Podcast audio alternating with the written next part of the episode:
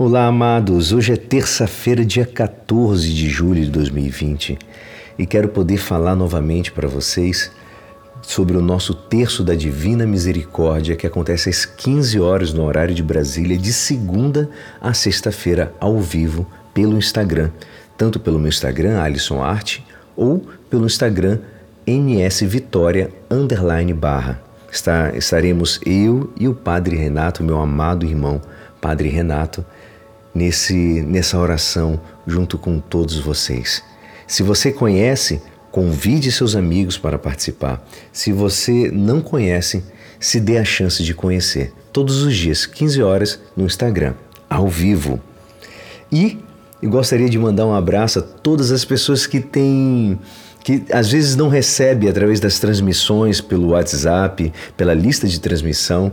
Eu quero dar um abraço para a dona Ivete, que quando ela não recebe da filha, né, ela não recebe diretamente da nossa produção pelo Vladimir, ela, ela pede para a filha, e quando ela não recebe para a filha, ela vai lá no YouTube e busca no canal Alisson Castro e consegue escutar. Obrigado, dona Ivete, pela sua perseverança. E eu quero fazer o convite a todos que possam entrar lá no canal do YouTube, se inscreva, ative o sininho para você receber a notificação quando tiver vídeos novos e, é claro, dê o seu like ou seu dislike. E depois de tanta informação, nossa igreja nos convida a meditar juntos o Evangelho de São Mateus, capítulo 11, versículos 20 a 24. Naquele tempo, Jesus começou a censurar as cidades onde fora realizada a maior parte de seus milagres, porque não se tinham convertido. Ai de ti, Corazim! Ai de ti, Betsaida! Porque se os milagres que se realizaram no meio de vós tivessem sido feitos em Tiro e Sidônia, há muito tempo elas teriam feito penitência, vestindo-se de silício e cobrindo-se de cinza. Pois bem, eu vos digo, no dia do julgamento, Tiro e Sidônia serão tratadas com muito menos dureza do que vós. E tu, Cafarnaum, acaso serás erguida até o céu? Não, serás jogadas no inferno.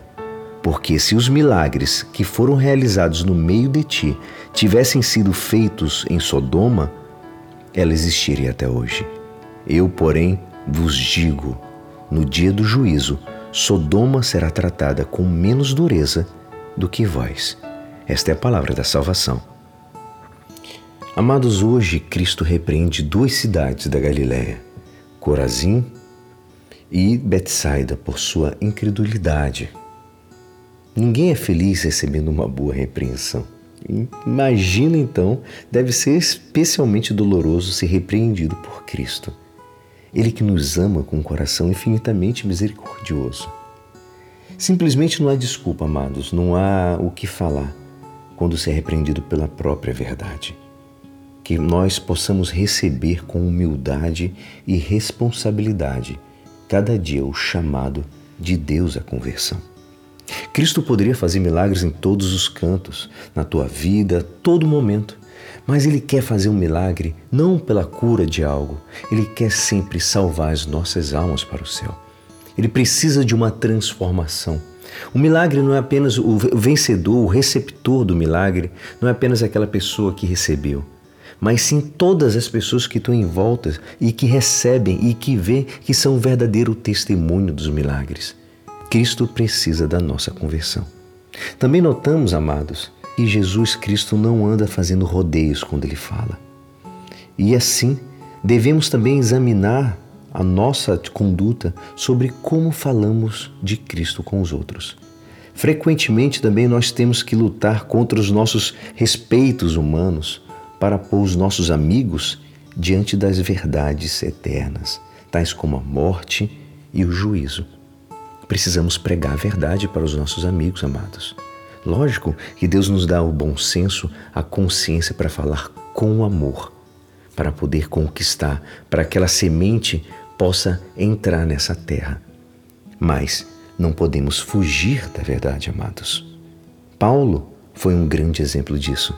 Na sua transformação, Paulo falou a todos. Falou, Paulo deu bronca, mas falou a verdade.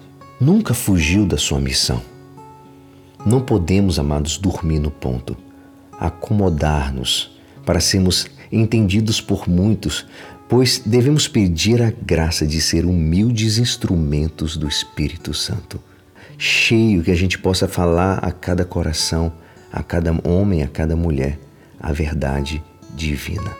Amados, precisamos tomar cuidado numa coisa.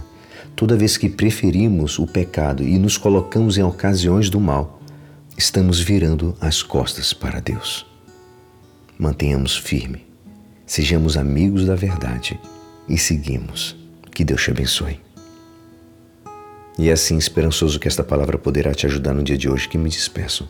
Meu nome é Alisson Castro e até amanhã. Amém.